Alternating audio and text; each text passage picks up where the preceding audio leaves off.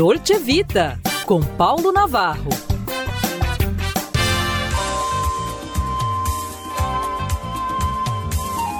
Olá, amigos! Em pauta ficção científica. Eu estou aqui da Band.com, abre aspas. A picanha brasileira conquistou o segundo lugar no ranking com as 100 melhores comidas tradicionais do mundo o Taste Atlas Award 2022. É a picanha, não é a picanha de campanha, não, hein, gente? É a picanha aí prometida. Dados do governo federal mostram que o país produz 9,7 milhões de toneladas de carne bovina e exporta 25% da produção. Outro prato de destaque no levantamento foi a vaca atolada. Não ao pé da letra, né, gente?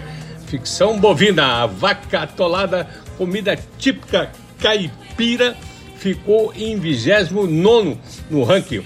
O prato sul-mato-grossense, eu não sabia disso, gente. É composto por carne bovina e mandioca. De acordo com o Ministério do Turismo, o pescado brasileiro também se posicionou bem, com a muqueca em 49 lugar. O prato normalmente é feito com camarão e peixes como badejo, robalo, dourado e cação. Que delícia, né?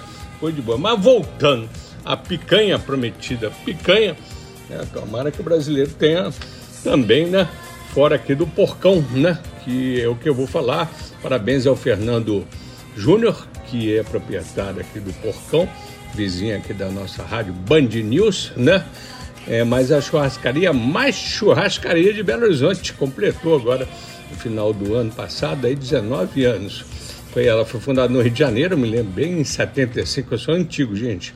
A marca se tornou um ícone nacional na gastronomia. Em BH, desde 2003, a casa, em diversas oportunidades, foi escolhida melhor na cidade.